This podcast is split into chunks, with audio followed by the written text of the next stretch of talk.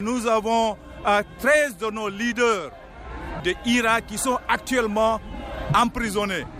Ils sont emprisonnés parce que tout simplement, ils ont eu le courage de confronter le régime euh, esclavagiste et raciste de, la Mauritanie.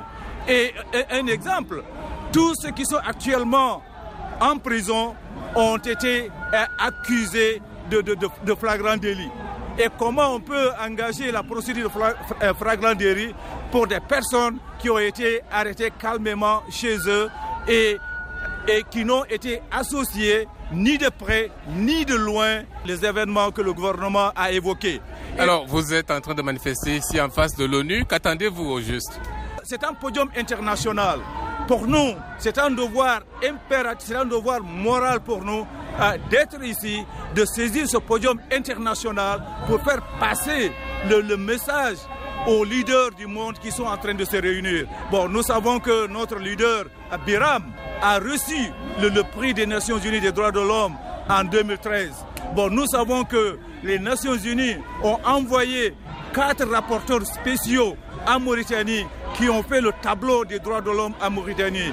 Et cette année, le secrétaire général des Nations Unies, Ban Ki-moon, quand il a été en Mauritanie, il a évoqué d'une manière directe et franche le, problème, des, le problème des Nations Unies. En clair, euh, la communauté internationale s'intéresse euh, à la situation en Mauritanie. Absolument, absolument, absolument. La preuve en est que euh, j'ai cité les, les quatre rapporteurs spéciaux, qui ont été envoyés en Mauritanie.